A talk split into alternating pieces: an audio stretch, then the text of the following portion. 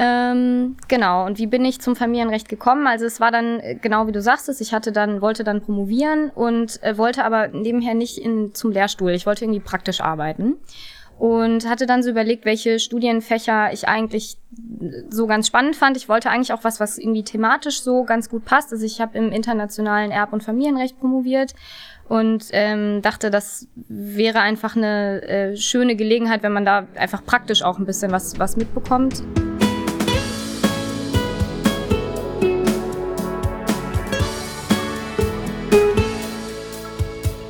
Brezeln und Wein der Podcast für die ehemaligen der Bucerius Law School. Liebe Zuhörerinnen und Zuhörer, ich begrüße euch ganz herzlich zu unserer mittlerweile 19. Folge von unserem Alumni-Podcast Brezeln und Wein. Der Podcast ist Bucerius Alumni-Verein. Wir sind der Verein der ehemaligen der Bucerius Law School und mit mir sitzt hier heute Daniela Dressler, Jahrgang 2009. Ich habe viel über sie zu erzählen, aber ich beschränke es jetzt erstmal auf Jahrgang 2009 und Rechtsanwältin im Familienrecht. Alles weitere danach. Liebe Daniela, herzlich willkommen. Hallo, ich freue mich sehr da zu sein. Richtig gut, dass du es geschafft hast. Wir schreiben einmal wieder einen Samstagmittag. Es ist ein bisschen eine komische Uhrzeit zum Weintrinken, aber irgendwie auch nicht. Ja, das kriegen wir schon hin. ich würde auch sagen, Training hatten wir schon genug. Bist du so gut und öffnest uns unseren heutigen Wein. Es ist diesmal nicht Eden Rock, was mich echt wundert. Also entweder wir haben jetzt in der Law School Bio-Wein oder mhm. der Eden Rock war nicht verfügbar, was irgendwie alles beides nicht richtig sein kann. Äh, bist du so gut und schenkst uns ein Gläschen Wein? Ja, das mache ich sehr gerne. Also wir haben hier Landlust, Grauer Burgunder, Riesling. Es könnte ein bisschen zu gut schmecken, um die richtigen Brezeln und Weinerinnerungen zu wecken, aber ich bin mir nicht sicher. Wir, wir müssen es testen. Oh, das werden wir gleich sehen. So. Vielversprechendes Geräusch. Man, man, könnte meinen, du hättest dein Leben lang schon Radio-Weinwerbung gemacht. Mm. mm. Oh, diese Farbe. Ah, sehr schön. Zum Wohl. Schön, dass du da bist. Ja. Prost. Prost. Liebe Zuhörerinnen und Zuhörer, ich muss jetzt heute damit ihr auch alle Daniela genauso gut kennenlernt wie ich einmal so tun, als wüsste ich noch, noch längst noch nicht alles über sie, obwohl wir uns mehr als gut kennen. Ähm, ich freue mich riesig, dass du da bist und ich möchte direkt bei diesem ersten Schluck Wein damit anfangen, ich glaube, du hast schon im Studium den Weinkonsum, wo wir damals alle noch nicht so Weintrinker waren, sondern eher so Bier und Longdrinks, da warst du schon mit an vorderster Spitze mit dabei und der Grund dafür war der Literaturclub. Ja, genau. Ich weiß gar nicht, ob es den noch gibt. Ich weiß aber, dass das bei dir damals eine richtige Institution war. Was war das? Also, da sind wir mit ein paar Studierenden zusammengekommen aus unterschiedlichen Jahrgängen. Wer war da damals bei dir so mit dabei? Lara war auch dabei. Lara war auch dabei, genau. Lara Blume, auch 2009erin. Genau, dann äh, Peter Hohlan. Mhm. Äh, Leo Höft ja. aus dem 2008er Jahrgang, äh, Arne Hammerich mhm. aus, dem, Unser äh, aus unserem Jahrgang, ja. genau, Julian Sonntag, ja. auch 2008er Jahrgang. Genau, also ähm, alles richtige Profis. genau. Ja. Und ihr habt gelesen und danach Wein getrunken oder wie lief das genau? Genau, also wir hatten uns dann immer so zum Trimesterbeginn ein Buch ausgesucht, auf das wir uns dann verständigt hatten und ähm, dann hatten wir immer vereinbart, also zu den Treffen bis da und dahin zu lesen und dann haben wir hinterher über die Bücher gesprochen, aber vor allem ging es dann eben auch darum, Wein zu trinken. und äh, ja, das hat den Austausch auf jeden Fall ähm, ein bisschen bunter gemacht. Kannst du dich noch an ein Buch erinnern, was ihr damals im Literaturclub besprochen habt? Ähm, Narziss und Goldmund. Ja, habe ich auch ja, gelesen. Genau, genau. Das, äh, ja, das, das war schön. Hesse. Du hast dir insgesamt deine Leidenschaft am Lesen trotz des Jurastudiums behalten können. Mhm. Das ist gar nicht so vielen gelungen. Mhm. Ich war kenne viele Leseratten, die bis zum Studienbeginn so richtige durch und durch Leseratten waren. Ich war, höre selber dazu, habe dieses Genusslesen ganz großen Teil davon verloren, ähm, weil wir so viel auf Texte starren und ich sozusagen mm. da keine mhm. Entspannung mehr mit damit verbinden konnte. Ähm, du hast das immer bewahren können. Was sind so die Bücher, an, den, an die du dich erinnern kannst aus den letzten Jahren, wo du sagst, die haben mich irgendwie bewegt? Hast du da eins mm. im Kopf oder vielleicht sogar zwei? Also jetzt tatsächlich nicht aus den letzten Jahren, aber das ist jetzt gerade für mich ganz aktuell, weil das jetzt auch im Kino lief. Es ist neu verfilmt worden, die Schachnovelle. Mhm. Äh, von Stefan Zweig. Ähm, genau, und da gibt's jetzt eine neue Verfilmung. Das ist so eine deutsch-österreichische Produktion, glaube ich. Richtig gut, also absolute Empfehlung. Kann ich äh, jedem empfehlen, da mal ins Kino zu gehen. Ist äh, auch, ähm, also ist keine leichte Kost. Ähm, man kommt etwas betreten aus dem Kino. Aber genau, also das ist tatsächlich so ein Buch, das richtig hängen geblieben ist bei mir. Das äh, fand ich richtig spannend, weil ähm, ja die Entwicklung, die da der Protagonist so durchläuft, das ist einfach total spannend. Also Daniela ist auf jeden Fall immer mein Go-To für äh, Literaturempfehlungen. Und ich glaube, der Literaturclub hatte da einen sehr positiven Einfluss. mit Sicherheit. Eure, eu, eure sehr illustre Runde. genau, in den Literaturclub bist du gleich am Anfang von der Law School, jedenfalls relativ schnell gelandet. Ich kann mich noch erinnern, wenn man hier angefangen hat, wir im September 2009, dann wurden die Hochschulgruppen vorgestellt, aufregende Situation. Man musste sich überlegen, wo man sich überall einträgt. Ich habe mich prophylaktisch überall eingetragen. genau. Und du warst auf jeden Fall bei Theater und Literaturclub direkt Genau. mit dabei. Und ähm, genau, das war, das war ein sehr witziges Setting. Ich weiß noch, dass ich mir so ein bisschen kam, vorkam wie ein Mensch aus einer anderen Welt, als ich hier auf den Mhm. Campus gekommen bin. Aber du auch. Ja. das kann man so sagen. Du kamst, also du warst damals ja so ein halbes Jahr 18, Mhm. relativ frisch noch. Ja. Die zweitjüngste bei uns im Bunde und äh, kamst aus Duisburg. Ja. Das gute alte Ruhrgebiet. Wie zur Hölle kommt man aus Duisburg nach Hamburg an die Law School? Ja, ähm, genau. ähm, also ich äh, wollte unbedingt Jura studieren. Ähm, Warum? Ja, wollte ich halt. Irgendwie, ja. Stand fand das nichts anderes zur Auswahl? Nee, stand tatsächlich nichts anderes zur Auswahl. Easy. Und äh, bin auch ganz happy, dass ich, also dass sich das als gut äh, sozusagen herausgestellt hat, weil, also ich hätte, glaube ich, doch recht planlos dann da gestanden, wenn ich jetzt festgestellt hätte, oh Gott, das ist es irgendwie nicht. Ähm, ja, und ich hatte eben dann von der Law School gehört, ich glaube über einen Bekannten von meinen Eltern und fand das Konzept halt super und wollte deswegen dann ähm, ja an die Law School. Bin dann auch tatsächlich zum Auswahltest das erste Mal in Hamburg gewesen und habe mich auch sofort in Hamburg verliebt. Also fand es total äh, total super. Ähm, aber in Duisburg geblieben wäre ich also voraussichtlich nicht. Ich hatte dann noch verschiedene andere Unis irgendwie äh, mir so rausgesucht. Ähm, Heidelberg wäre es wahrscheinlich sonst geworden, aber da bin ich mit Hamburg doch deutlich glücklicher. Ja. Und ähm, die Zeit in Duisburg, du bist da ja, äh, du bist nicht in Duisburg, aber bei Duisburg geboren. In Mörs. ja. born, and, born and raised Mörserin. Na, Oh ja. nur born Nur Mörserin. born, genau. Und dann Mit zwei raised- Jahren dann nach Duisburg gezogen. Ja. Genau, genau. Äh, du kommst da aus der Ecke. Mhm. Momo, auch aus unserem Jahrgang, der war noch auch schon bei uns im Podcast in der Ja. Folge 15, falls noch mal jemand reinhören. Auch eine sehr, sehr schöne Folge mit Momo. Hat mal, er kommt aus Mülheim Mhm. und hat gesagt, und das ist ähm, in, ähm, in dem Kopf des Redaktionsteams hängen geblieben, Mülheim sei das Beverly Hills des Ruhrgebiet. Ja, ist nicht ganz falsch. Und Ja. wie würdest du da Duisburg einordnen? Boah, ja, schon mehr so Detroit. ähm, ja, also es ist ein sehr ehrlicher Flecken Erde. Ähm, genau, und insofern kann ich mich gut damit identifizieren, dass du sagst, du hast dich etwas fremd gefühlt. Ähm, das ist doch noch mal ein bisschen was anderes. Ja, also äh, ich mag das Ruhrgebiet total gerne und ich bin auch gerne in Duisburg groß geworden und ähm, äh, ja, das äh, ja, ist einfach eine ganz andere Welt. Ähm, die Menschen ticken auch anders. Ich mag das aber, die sind sehr herzlich und offen und sehr direkt und äh, nehmen auch kein Blatt vor den Mund. Und ähm, ja, ich glaube, das äh, könnte uns Hanseaten auch manchmal nicht schaden, noch mal ein bisschen, bisschen lockerer zu werden. Ich mag das auch sehr gerne und mir fällt auch auf, mit vielen Menschen, die aus dem Ruhrgebiet, wenn ich mit vielen Menschen, mit denen ich aus dem Ruhrgebiet schon gesprochen habe, dass die sehr heimatverbunden sind. Und das wäre jetzt sozusagen erstmal per se, wenn du bei ähm, Booking.com einen Ort für einen Wochenendtrip eingibst, wäre das so äh, weiter hinten. Ja. So, aber ich merke das den Menschen an, dass sie total heimatverbunden sind. Und genau aus den Gründen, die du da schilderst. Also das sind tatsächlich, glaube ich, vor allem auch die Menschen, die äh, was Besonderes sind Ja. und äh, so ihre Eigenarten haben, die, die sehr liebenswert sind. Das habe ich schon häufig gehört. Mm. Wenn ich aber mal bei Booking.com mich entscheiden sollte, es soll mit Absicht, ohne beruflichen Anlass, ins Ruhrgebiet gehen Oh. und ohne familiäre Verbindung Okay. Wo will ich dann da hinfahren? Gibt, oder sagen wir, wir müssen ja nicht mal über, übernachten, aber vielleicht einen Ausflug im Ruhrgebiet. Gibt es da irgendwas, was du so ich, du weißt ja, ich kenne ja den Westen immer so mhm. schlecht. Irgendwelche Ecken, wo man da hinfahren sollte?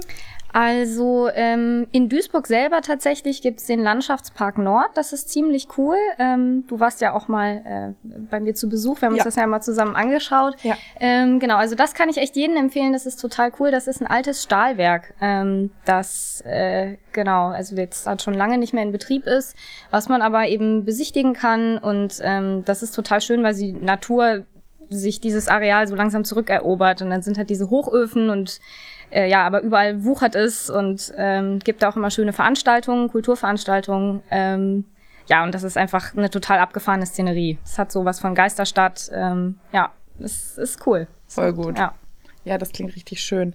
Du bist dann hier gelandet an der Law School und ähm, den Teil überspringe ich einmal ganz kurz, weil darüber werden wir auch noch sprechen, aber bist hier gelandet und hast dann vor, ich glaube schon so fünf oder sechs Jahren angefangen im Familienrecht als mhm. wissenschaftliche Mitarbeiterin promotionsbegleitend zu arbeiten. Genau. Wenn ich jetzt im Podcast genauso zynisch wäre wie offline, würde ich sagen, aus dem sozialen Brennpunkt rein ins Familienrecht. War ein kurzer Weg. Na, aber, ganz so ist es nicht. genau. Aber das würde, glaube ich, nicht das widerspiegeln, was du tatsächlich machst. Ja. Ähm, wie ist es dazu gekommen? Wie bist du im Familienrecht gelandet? Du hast ja hier äh, an der Bucerius Law School im IPR ähm, deinen Schwerpunkt gemacht genau. und promoviert.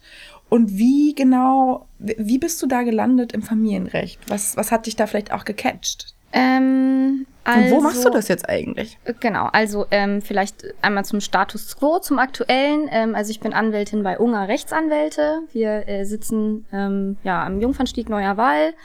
Ähm, genau, und wie bin ich zum Familienrecht gekommen? Also es war dann, äh, genau wie du sagst es, ich hatte dann, wollte dann promovieren und äh, wollte aber nebenher nicht in, zum Lehrstuhl. Ich wollte irgendwie praktisch arbeiten und hatte dann so überlegt, welche Studienfächer ich eigentlich so ganz spannend fand. Ich wollte eigentlich auch was, was irgendwie thematisch so ganz gut passt. Also ich habe im internationalen Erb- und Familienrecht promoviert und ähm, dachte, das wäre einfach eine äh, schöne Gelegenheit, wenn man da einfach praktisch auch ein bisschen was, was mitbekommt, ähm, weil das zum einen die DIS ganz gut ergänzt und aber auch die DIS tatsächlich, also vieles, was ich in der DIS gemacht habe, ich auch praktisch anwenden konnte. Also das ist, ähm, da gab es echt gute Synergieeffekte.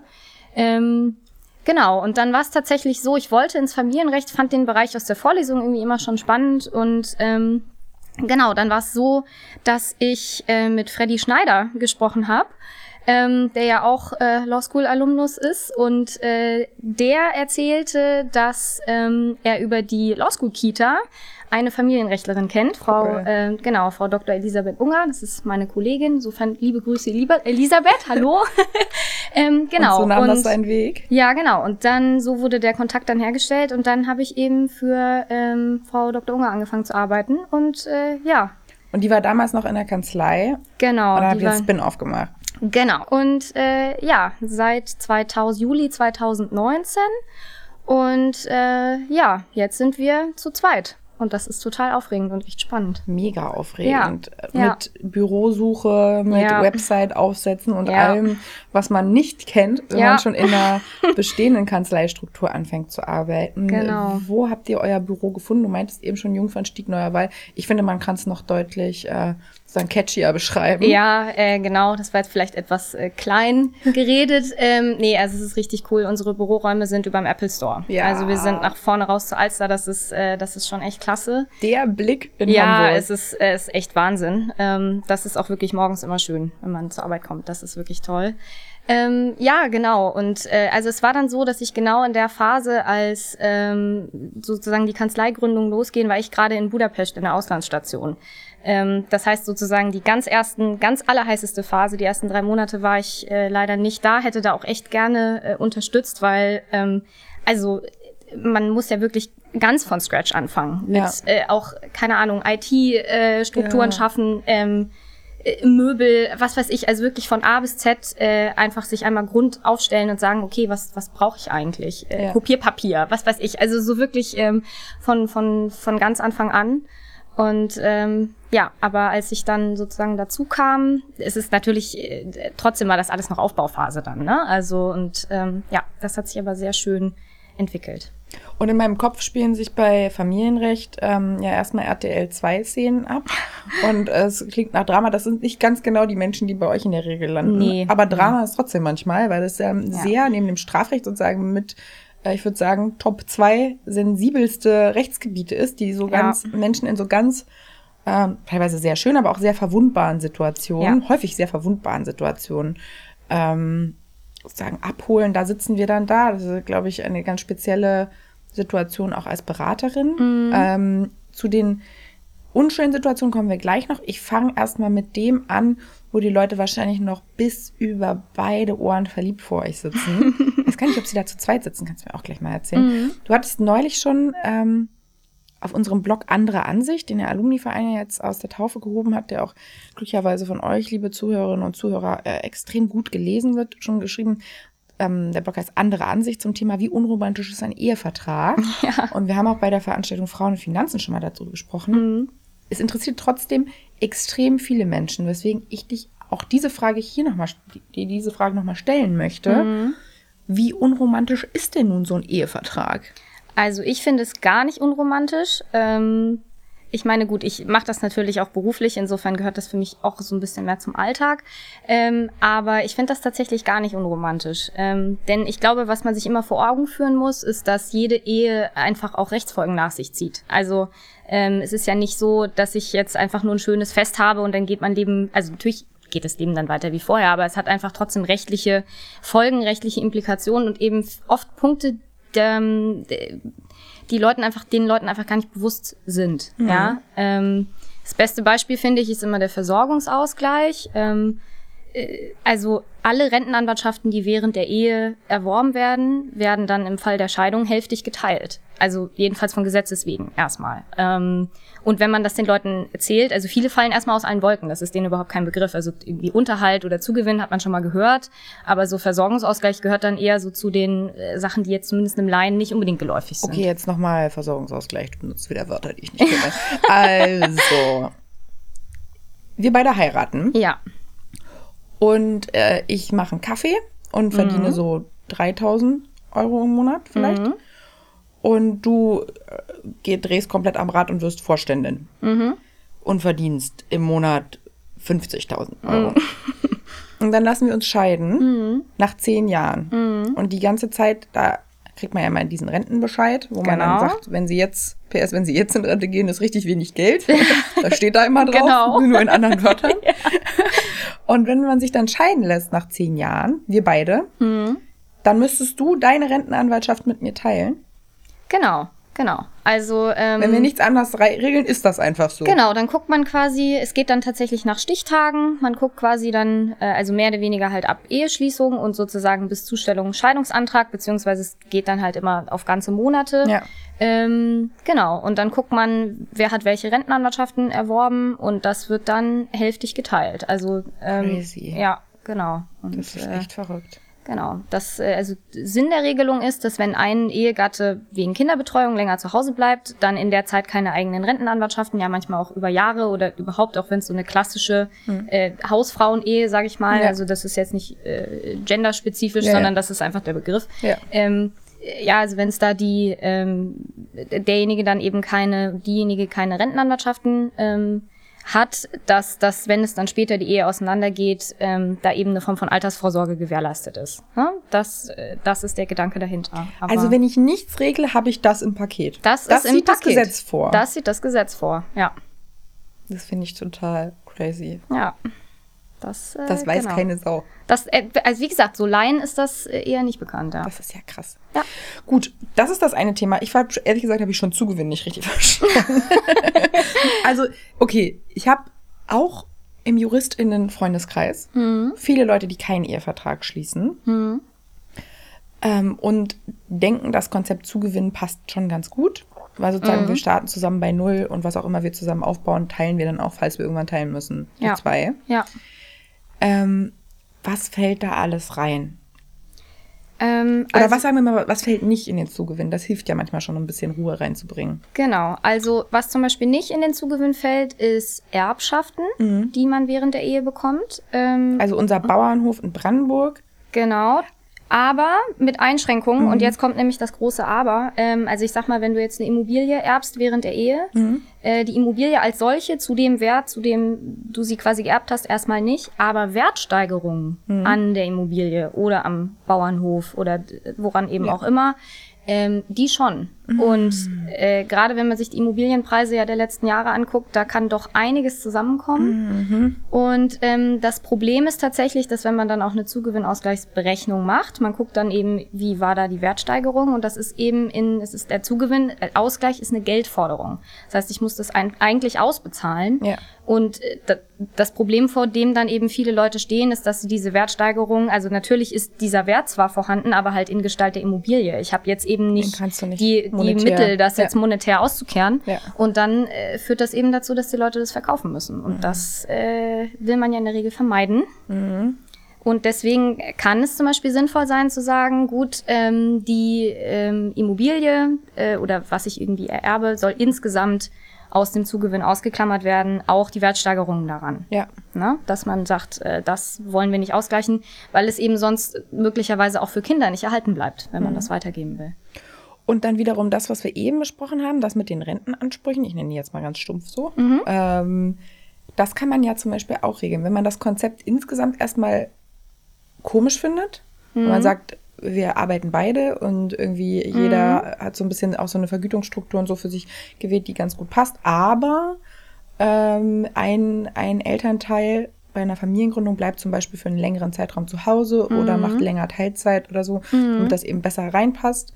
Muss ja immer zu den jeweiligen Lebensphasen passen. Mhm.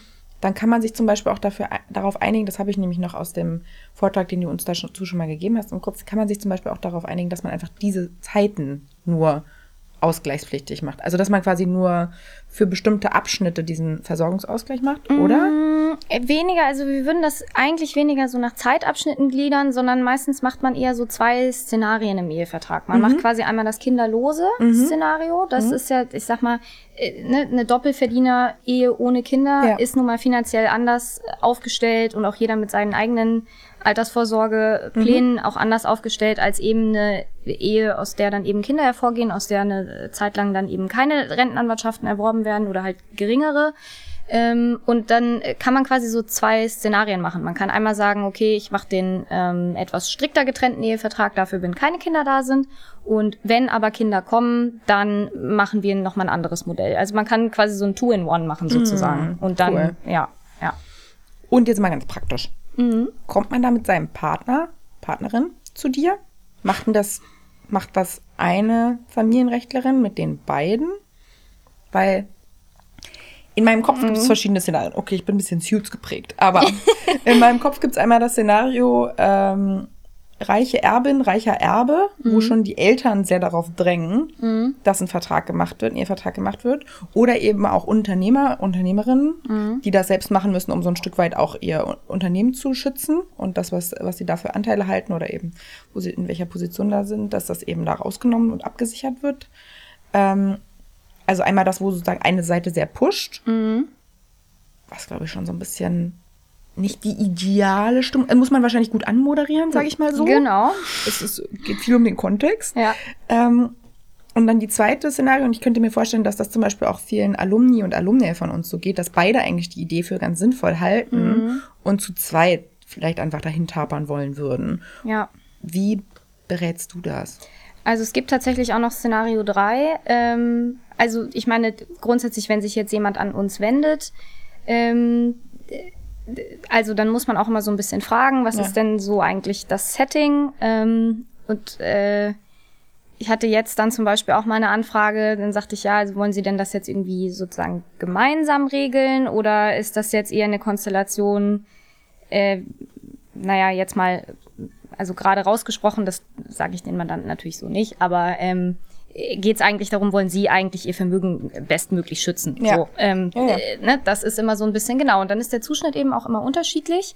Ähm, also grundsätzlich ist man als Anwalt natürlich Interessenvertreter einer Partei. Ja, ähm, das muss man sozusagen auch deutlich machen. Man kann auch gemeinsam die, die ähm, Eheleute oder die angehenden Eheleute beraten. Man muss dann aber sehr deutlich machen, dass ähm, sobald irgendwie eine Form von Interessenkollision möglicherweise auftritt, muss man sofort das Mandat niederlegen. Ja. Ja. Ähm, also äh, muss man immer so ein bisschen gucken, wie dann, wie dann die Situation ist. Ähm, in der Regel ist es aber so, dass gerade bei Eheverträgen man, also wir uns eigentlich immer so zu dritt an den Tisch setzen. Gut. Hätte ich also wenn die, auch so vorgestellt, wenn, ja. Genau, weil ich meine, letzten Endes, ähm, die Leute wollen sich ja auch nichts Böses und Ja. es soll ja auch nicht einer den anderen über den Tisch ziehen, sondern man versucht irgendwie eine Lösung zu finden, ähm, die halt gut auf das eigene Ehebild und auf die eigene vermögensrechtliche Situation passt. Und das funktioniert eigentlich ganz gut, wenn man sich äh, zu dritt irgendwie zusammensetzt und äh, ja, das so ein bisschen moderiert auch das Gespräch und dann da einen guten Abschluss findet. Hättest du in Vorbereitung darauf eigentlich noch ein Psychologie-Zusatzstudium machen müssen? Mm, Nö, so weit würde ich nicht gehen, aber ich glaube, man muss schon gut mit Menschen können. Ja. Man muss so ein bisschen wissen, ähm, was für die Leute auch wichtig ist. Ja. Ähm, weil manchmal sind auch andere Dinge wichtig als das, was gesagt wird. Also man muss schon so ein bisschen die, die Hintergründe und das ein bisschen verstehen. Ähm, ja, aber so weit würde ich nicht gehen. Nee. Okay, jetzt saßen da alle beide mit dir super happy und haben so gesprochen und so ein- waren gut drauf, finden Eheverträge auch nicht unromantisch, haben das abgeschlossen. Wie viel Prozent der Ehen werden geschieden? Ich habe immer richtig hohe Zahlen im Kopf. Ich glaube aber, die Scheidungsrate ist ein bisschen runtergegangen, weil, glaube ich, auch nicht mehr so viele Leute geheiratet haben. Ja, äh, nee, tatsächlich. Also, ähm, also aktuelle Zahlen habe ich jetzt tatsächlich auch nicht im Kopf. Waren Fake News Ähm, vielleicht. Aber tatsächlich durch Corona ist es so zu einer ganz schönen Scheidungswelle gekommen. Ähm, weil, äh, naja, ich meine, man kann sich das ja auch vorstellen, dann mit Lockdown und irgendwie Homeschooling und auch Existenzängsten, die die Leute einfach teilweise ja hatten. Ähm, äh, klar, das kann eine Beziehung auf die, äh, auf die Probe stellen. Und äh, ja, wenn man das dann eben nicht zusammen schafft, äh, genau. Und jetzt ist sozusagen, als dann auch das Jahr, das erste Corona-Jahr rum war, war ja dann auch das Trennungsjahr abgelaufen. Das heißt, dann sind auch die Scheidungsvoraussetzungen nach deutschem Recht gegeben. Und so ist es jetzt so ein bisschen zu einem Scheidungsschub gekommen mehr. Aber Ja. ja. Ähm, ihr seht das nicht, Daniela lächelt zufrieden. das Geschäft brummt. Äh, also in meinem Kopf wird irgendwie fast jede zweite Ehe geschieden oder irgendwie sowas. Und ist jedenfalls, es ist ein sehr realistisches Szenario. Ja. Bei der Scheidung sitzen die wahrscheinlich in der Regel nicht zu zweit bei dir. Nee. Wie Wobei- läuft das? Ähm, also auch da kommt so ein bisschen drauf an. Ähm, grundsätzlich ist es dann natürlich so, also es kommt immer darauf an, was im Einzelnen zu regeln ist. Ähm, es gibt auch ganz einverständliche Scheidungen, wo die Leute einfach sagen, ja, wir haben eigentlich alles geklärt, es gibt nichts weiter zu regeln, wir wollen jetzt einfach geschieden werden. So. Ähm, dann ist es so, dass ähm, jedenfalls einer der Ehegatten dann zum Anwalt muss. Also die Scheidungsanträge müssen durch einen Anwalt gestellt werden. Da ist Anwaltszwang. Ähm, das heißt, ähm, genau, und mit dem geht man dann sozusagen die, äh, ja, die Eckdaten der Ehe durch und ähm, äh, ja, bereitet dann den Scheidungsantrag vor, den reicht man bei Gericht ein und ähm, der Scheidungstermin selber ist dann eigentlich ganz unspektakulär. Das geht dann ganz schnell. Da muss man die Mandanten vorher auch immer so ein bisschen darauf vorbereiten, weil das ist für die natürlich emotional ein sehr wichtiger Tag. Ähm, und der eigentliche Scheidungstermin geht selten länger als fünf bis zehn Minuten. Also ähm, das ist, äh, die Gerichte terminieren da auch immer so im zehn Minuten, Viertelstundentag. Dann ist so Scheidungstag. Das weiß ich noch so aus meiner, äh, aus meiner, ja, ich weiß. ähm, das weiß ich noch so aus meiner Familiengerichtsstation. Dann war halt ein Tag immer Scheidungstag. Und dann si- sitzen die da alle auf dem Flur und alle Viertelstunde wird dann halt weggeschieden. no. Ja, ähm, genau. Das gehört dann halt auch dazu. Ja. Crazy. Okay, da kommen, also wenn, wenn sozusagen alles safe und settled ist, dann kommen die da zu zweit bei dir vielleicht auch mit rein. Oder jedenfalls ist das dann kein größerer, kein größerer Akt. Es gibt wahrscheinlich auch viele Konstellationen, in denen das ein sehr dramatischer Vorgang ist. Wie geht ihr damit um? Also wie, wie fängt man die Leute da ein? Was ist in meinem Kopf, wenn ich mich auch so an die Sachen erinnere, die, die du mir von deinem Arbeitsalltag erzählt hast, ist auch einfach super viel Rechnen. Ja, genau. Es ist sehr viel Rechnen. Ähm, also natürlich, wenn es dann so richtig hochstreitig äh, um hochstreitige Sachen geht, ähm, dann ist es auch so, dass jeder seinen eigenen Anwalt hat, äh, was auch ja völlig richtig ist und Total, auch sinnvoll ist. Ähm, und äh, genau, dann ähm, ja muss man eben gucken, äh, ja was eigentlich alles zu klären ist. Ne? Sind auch Unterhaltsansprüche zu klären, gerade wenn es langjährige Ehen sind, wo ähm, äh, ja, meistens die Frau ist mhm. tatsächlich immer noch einfach die Realität, die Frau dann irgendwie lange auf die Kinder aufgepasst hat, möglicherweise selber keine eigenen Erwerbstätigkeit nachgeht und äh, jetzt halt nach 15 Jahren überhaupt erstmal Fuß fassen muss auf dem Arbeitsmarkt. Das ist halt nicht so einfach. Ähm, und da ist es dann halt auch nicht äh, mit einem Jahr Unterhalt möglicherweise getan, sondern dann muss man halt gucken, ähm, ja, dass man da eine faire Lösung findet. Ne? Und ähm, genau, dann ähm, ja, das wäre einmal das Thema Unterhalt, dann das Thema. Äh, wie hoch ist denn der Unterhalt und wie lange kriegt man den? Also Unterhalt hängt immer von den Einkommensverhältnissen ab mhm. ähm, und dann auch so ein bisschen, es hängt auch ab vom jeweiligen Unterhaltsanspruch, um den es geht. Also mhm. der stärkste Unterhaltsanspruch, den wir haben im deutschen Recht, das ist der Trennungsunterhalt. Ähm, das ist die, der Unterhalt, der zu zahlen ist, solange die Ehegatten noch verheiratet sind. Das geht Und dieses Trennungsjahr gibt's, ne? Ja. Also man gibt's. muss quasi, man muss sich entscheiden, dann wird nichts mehr mit uns. Genau. Und dann musst du noch ein Jahr verheiratet sein. Ja, genau. Es Und sei denn sagt, Härtefallscheidung. Wie meldet ja. man das an? Sagt man dann irgendwie schon mal Bescheid? Wir fangen jetzt übrigens an, das Jahr abzusitzen? Äh, naja, also ich meine, äh, Über das Trennungsdatum kann man sich trefflich scheiden, äh, streiten. Das ist äh, deswegen auch so wichtig, ähm, weil das zum einen beim Unterhalt, aber auch im Zugewinn äh, auch echt als rechtlicher Zeitpunkt ganz, Klar. ganz, ganz entscheidend ja, das ist. Ja, total Sinn. Äh, genau. Und ähm, also ich sag mal, die abgebrühtesten Mandanten sind diejenigen, die in der kriselnden Ehe kommen und sagen, ja, also ich würde mich jetzt eigentlich gerne trennen, was muss ich denn jetzt eigentlich beachten? Das ähm, ist clever. also äh, das ist clever, weil okay. wenn sozusagen einmal die Trennung äh, dann da ist, ähm, genau, dann muss man halt gucken. Aber ja, vorbereitend ah. ist äh, das ist immer das ist immer smart. Crazy. Ja. Okay, also die haben dieses Jahr, das muss man, also wenn es kein Härtefall ist, muss mhm. man dieses Jahr da auf jeden Fall noch miteinander verheiratet sein. Warum wahrscheinlich? Weil man soll sich nicht einfach so aus der Hüfte herausscheiden lassen. Ja, das ist also der Witz dahinter. Das ist, ähm, ja, das ist tatsächlich auch umstritten. Das ist ja die längste des, Widerrufsfrist meines Lebens. Genau. ja, das ist tatsächlich ein guter Punkt. Ähm, ich sehe das mit dem Trennungsjahr eigentlich auch ein bisschen kritisch. Ähm, ich meine, ich muss ja auch vorher nicht ein Jahr zusammen gewesen sein, um zu heiraten. Warum muss ich dann ein Jahr lang warten, bis ich geschieden werde? Also das kommt so ein bisschen aus der Idee, die ähm, ja, dass die Ehe auf Lebenszeit angelegt ist und man eben da versucht, übereilte Entscheidungen ähm, zu ja. verhindern. Äh, ob das zeitgemäß ist, ehrlich gesagt, weiß ich nicht. Mhm. Ähm, äh, naja, auf der anderen Seite ist es so, dass Ehegatten die eben, äh, ich sag mal, wirtschaftlich abhängig sind vom anderen, ja, und die ähm, äh, eben nicht äh, auf eigenen Füßen stehen, die sind halt während des Trennungsjahres eben durch die starken Ansprüche noch ganz gut geschützt, mhm. sage ich mal. Ähm, äh, ja, aber wie gesagt, ich sehe das mit dem Trennungsjahr eigentlich eher ein bisschen kritisch. Verstehe ich gut. Ja. Was war die, ich, ich komme gleich zum Unterhalt zurück, das habe ich nicht vergessen, ich habe dazwischen zu viele andere Fragen gestellt. Was war die kürzeste Ehe, bei der du je die Scheidung mit begleitet hast? Äh, ein Tag. Ein Tag? Ja. Die haben, also die waren lange zusammen, haben dann geheiratet. Ähm, und am nächsten Tag haben sie festgestellt, ne. Das ist es nicht. Nope.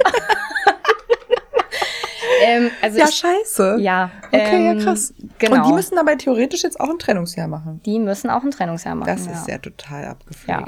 Ja. Okay, Trennungsunterhalt, stärkster Unterhaltsanspruch. Was gibt's noch für Unterhaltsansprüche? Also in, im Trennungsjahr kriege ich wahrscheinlich am meisten, weil da müssen sich erstmal alle eingerufen. Genau, und da sind auch die ehelichen Lebensverhältnisse ja. maßgeblich. Das ja. heißt, da ist wirklich der Lebensstandard aufrecht zu erhalten. Wenn du also deine 20.000 Euro Wohnung an der Alster hast, dann, genau, muss, und dann muss dieser Standard leider aufrechterhalten werden. Genau. Okay, so, ne? verstanden. Ähm, mhm. Also jedenfalls grundsätzlich, da gibt's natürlich auch äh, ne, ähm, Verwirkungsansätze und so, wo man dann sagt, ja, dann halt nicht mehr in der Höhe. Manchmal kann der Unterhalt auch ganz entfallen, aber die Anforderungen sind sehr hoch. Also grundsätzlich erstmal ähm, eheliche Lebensverhältnisse und dann nach Rechtskraft der Scheidung ähm, ist es dann der nacheheliche Unterhalt, ähm, der äh, ja, da ist dann ganz viel Pi mal Daumen. Hm, da ist ähm, da gibt's auch sozusagen wenig, also das ist eigentlich alles Rechtsprechung und das ist auch viel Einzelfallfrage. Ja ähm, und da muss man dann einfach gucken, was ist angemessen, für wie lange ähm,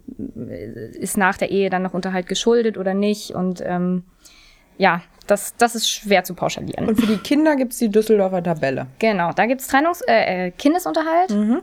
Genau, und der bemisst sich nach der ähm, Düsseldorfer Tabelle. Ähm, äh, genau, und da geht es sozusagen nach Einkommensstufen und ähm, ja, der, die Höhe des Kindesunterhalts hängt immer von den Lebensverhältnissen der Eltern ab, sozusagen. Aber auch bis zu gewissen Grenzen. Also äh, nach oben hin ähm, ja, ist es dann eben irgendwann ja etwas anders. Okay. Düsseldorfer Tabelle und Trennungsjahr war übrigens mein geballtes Familienrechtswissen. ich komme jetzt ähm, zu guter Letzt bei diesem, bei diesem ganzen Thema. Du machst ja auch ganz viele ähm, familienrechtliche Angelegenheiten im internationalen Kontext, mhm. weil du mhm. dich ja schon früh auch im IPR spezialisiert hast und mhm. da echt äh, super Spezialwissen hast, was extrem wichtig ist, weil spätestens seit Erasmus sind ja auch vor allem internationale Verbindungen mhm. für uns super wichtiges Thema. Ich habe auch im Kopf, dass jedenfalls Menschen, die aus einer anderen Rechtsordnung kommen, immer einen Ehevertrag schließen sollten. Also wenn wir, oder? War das nicht? Ja, also das ist auf jeden Fall eines der Punkte, also einer der Punkte, wo man äh, auf jeden Fall dazu raten würde, ähm, einfach mal zu prüfen, welches Recht ist eigentlich anwendbar. Ja, also oder auch, wenn deutsche Ehegatten ins Ausland ziehen wollen. Also immer, sobald sich sozusagen ähm, Auslandskontext irgendwie ergibt, ähm, ist es sinnvoll, das mal zu prüfen, weil äh, nachher tappt man in irgendwelche Vorschriften, mit denen man so überhaupt nicht gerechnet hat. Also ich meine, so was eine Ehe im deutschen Recht bedeutet, hat man zumindest eine grobe Vorstellung, auch als Laie. Ähm, aber wenn man dann mit auf einmal ganz anderen Rechtsordnungen konfrontiert ist, kann das eben ein bisschen anders aussehen. Der andere Kontext, in dem übrigens, das wollte ich vorhin noch anmerken, was wichtig ist für einen Ehevertrag, ist Selbstständigkeit. Ähm, ne, weil es da eben tatsächlich um die Erwerbsgrundlagen gehen kann, um die eigenen. Genau, ja, ja. genau.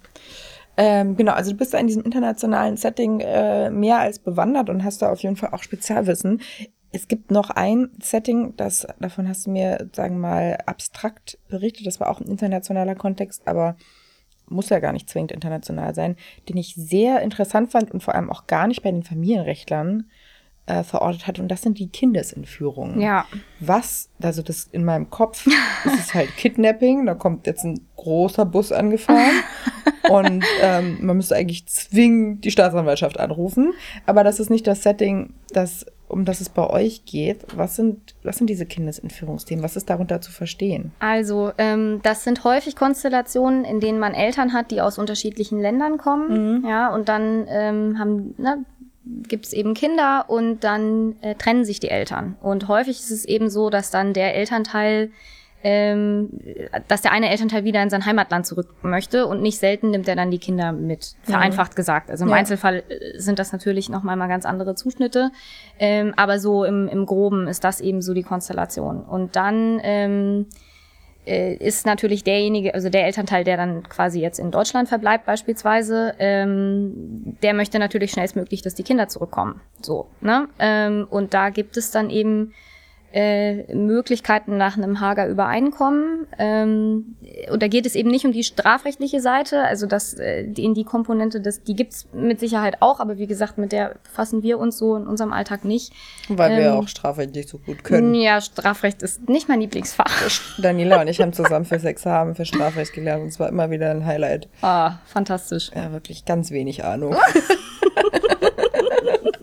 Okay, also mit dem Teil befasst ihr euch nicht, sondern nach Hager Abkommen. Genau, und da geht's wirklich darum, einfach die Kinder zurückzuführen. Mhm. Also die sollen einfach wieder an den Ort zurück, wo der gewöhnliche Aufenthalt, das ist sozusagen immer das, das Keyword, die sollen einfach zurück an den Ort, äh, wo sie ursprünglich herkommen. Und wenn es dann Sorgerechtsstreitigkeiten gibt, wenn es dann eben um Umzugsfragen geht, darf ich mit dem Kind umziehen oder nicht, dann möge ich das bitte eben vor dem Gericht klären, wo die, wo die Kinder eben ursprünglich herkommen mhm. und nicht einfach dadurch Fakten schaffen, dass ich die Kinder mitnehme und äh, dann halt im Ausland irgendwelche Prozesse anhängig mache. Das ist dann meistens die Strategie von denjenigen, die mhm. die Kinder mitnehmen. Und wenn wir jetzt so geteiltes, du und ich, wir haben geteiltes Sorgerecht. 50-50. Eine mhm. Woche hier, bei mir, eine Woche bei dir. Mhm. Wir sind jetzt immer mein Entscheidungspaar. Mhm. Ne? Wir, wir, schieben die, wir schieben die Kids hin und her. Mhm. Wenn ich jetzt meine Woche mal verlängere, mhm. um vier Tage, mhm. Würdest du dann ein Kindesentführungsthema schaffen? Wie mache ich das überhaupt prozessual? Was ist das? Ja, äh, nee, das, das okay. wäre das tatsächlich dann so nicht. Also, ähm, wie gesagt, also diese Kindesentführungsfälle, da geht es auch wirklich immer, immer grenzüberschreitend. Hm, okay. Genau. Ähm, also jedenfalls nach diesem Hager Übereinkommen, genau, das sind grenzüberschreitende Fälle. Also, ähm, genau. Und äh, dann meistens ist es auch so, dass irgendwie ein Elternteil dann zum Beispiel mit den Kindern in den Urlaub fährt und äh, irgendwie Oma, Opa besucht, quasi in einem, in einem anderen Land und mhm. dann äh, willigt der, der erste Elternteil auch ein und sagt, ja, prima zum Urlaub und dann kommen sie nicht zurück. So, das ist eigentlich so die klassische Konstellation, aber auch ein widerrechtliches Zurückhalten wäre eben so ein Fall, wo man sagt, ja, dann muss man da eben nach diesem Übereinkommen vorgehen und dafür sorgen, dass die Kinder zurückkommen. Und prozessual macht man das dann beim Gericht des gewöhnlichen Aufenthalts anhängig? Hm, also da gibt's unterschiedliche Wege. Ähm, also das Hager Übereinkommen ist tatsächlich wahnsinnig erfolgreich. Ich weiß gar nicht, wie viele Staaten da jetzt tatsächlich ähm, auch, auch Mitglieder sind, aber es sind über 80, über 90. Also es ist wirklich international sehr, sehr ja. erfolgreich. Ähm, und also der pragmatischste Weg ist immer, äh, in dem Land zu klagen, wo auch das Kind sich aufhält. So, und das ähm, macht für mich zumindest die Arbeit dann immer sehr spannend. Ähm, also ich habe äh, relativ viel zu tun mit ungarischen Mandaten, weil meine Mutter ja Ungarin ist und ich Ungarisch spreche und das ähm, äh, da haben wir jetzt so ein, zwei Verfahren, ähm, wo dann die Kinder nach Ungarn entführt wurden. Und ähm, genau, dann ist es eben so, jetzt habe ich dann eben einen Kollegen in Ungarn, einen Anwaltskollegen in Ungarn, ähm, und der macht dann sozusagen das Kindesentführungsverfahren vor Ort in Ungarn, aber wir arbeiten halt sehr eng zusammen. Also wir versuchen Klar. das so ein bisschen abzustimmen. Ich versuche natürlich parallel noch möglichst viel aus Deutschland heraus zu, Ja. zu tun. Ja. Ähm, ja, das, das ist immer sehr spannend. Ah, das ist das Setting. Ja, genau. Irre. So, jetzt habe ich dich wirklich über. Warte, ich muss kurz gucken, ob ich noch was vergessen habe. Nee, ich habe dich jetzt sogar prozessual gefragt, was, ich, was mich interessiert hat. Entschuldigung, liebe Zuhörerinnen und Zuhörer, kleine Nerd-Folge. Die 20. wird auch noch eine Nerd-Folge. Aber immer wenn ich so ganz wenig Ahnung habe, muss ich leider sehr viel fragen. Wir kommen weg von Jura, lassen das Familienrecht hinter uns. Mhm. Bei was kannst du entspannen? Du hast ja jetzt auch relativ viel auf To-Do gehabt. Die Ja. ersten fast zwei Jahre als Anwältin sind hart. Mhm. Wo kannst du den Kopf abschalten?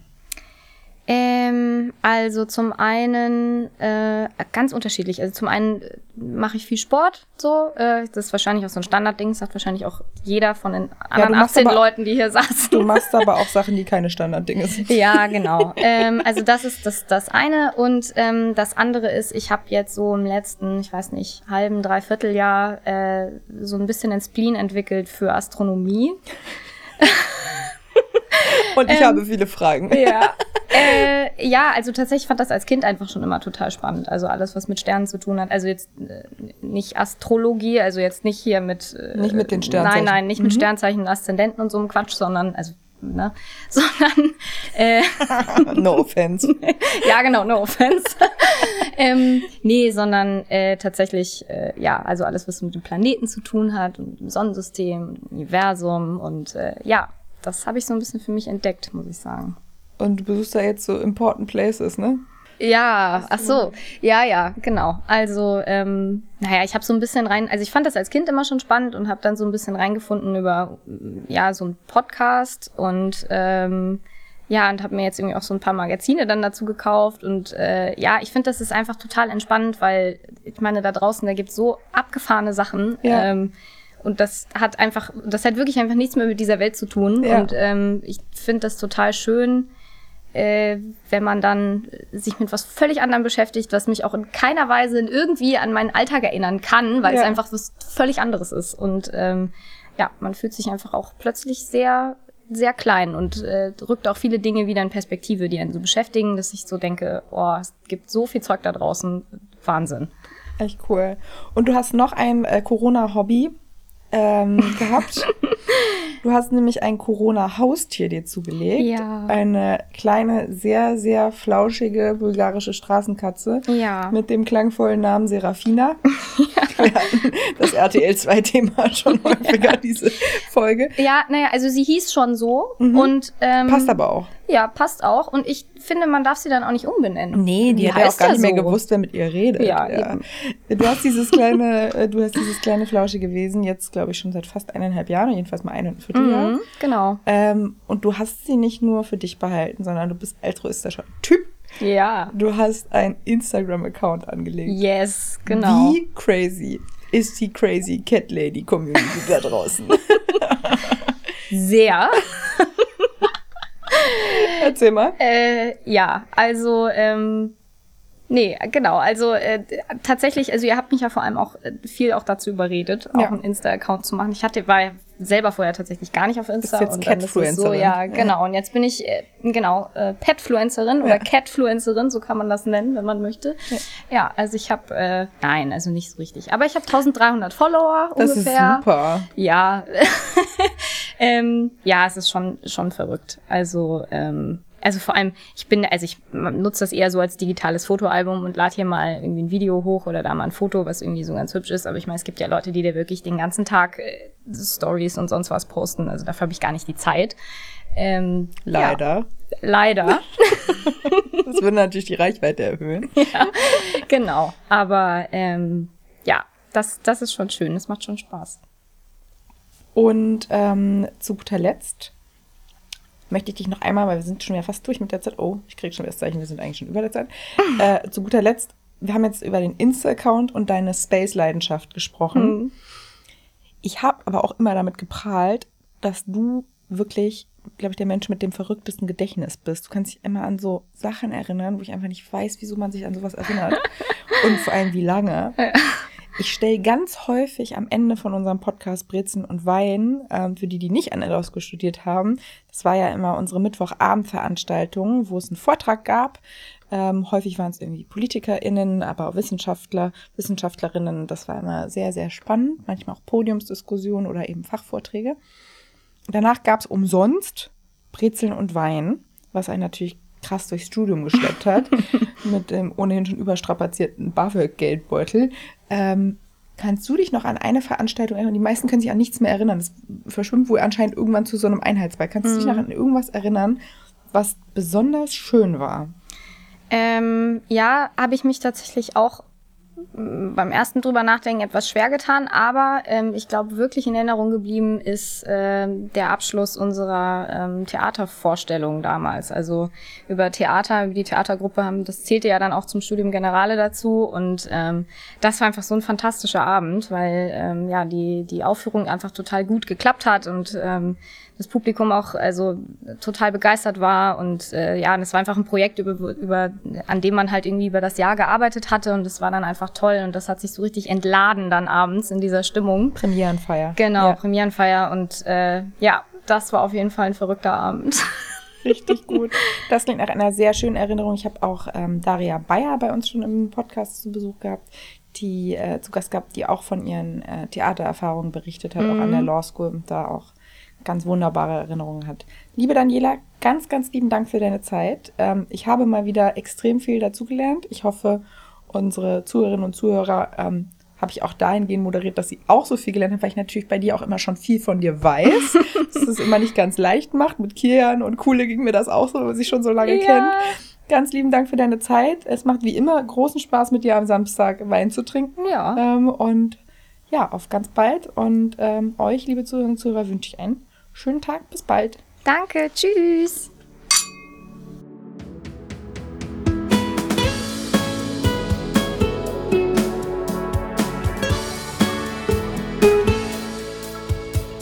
Brezeln und Wein, der Podcast für die ehemaligen der Bucerius Law School.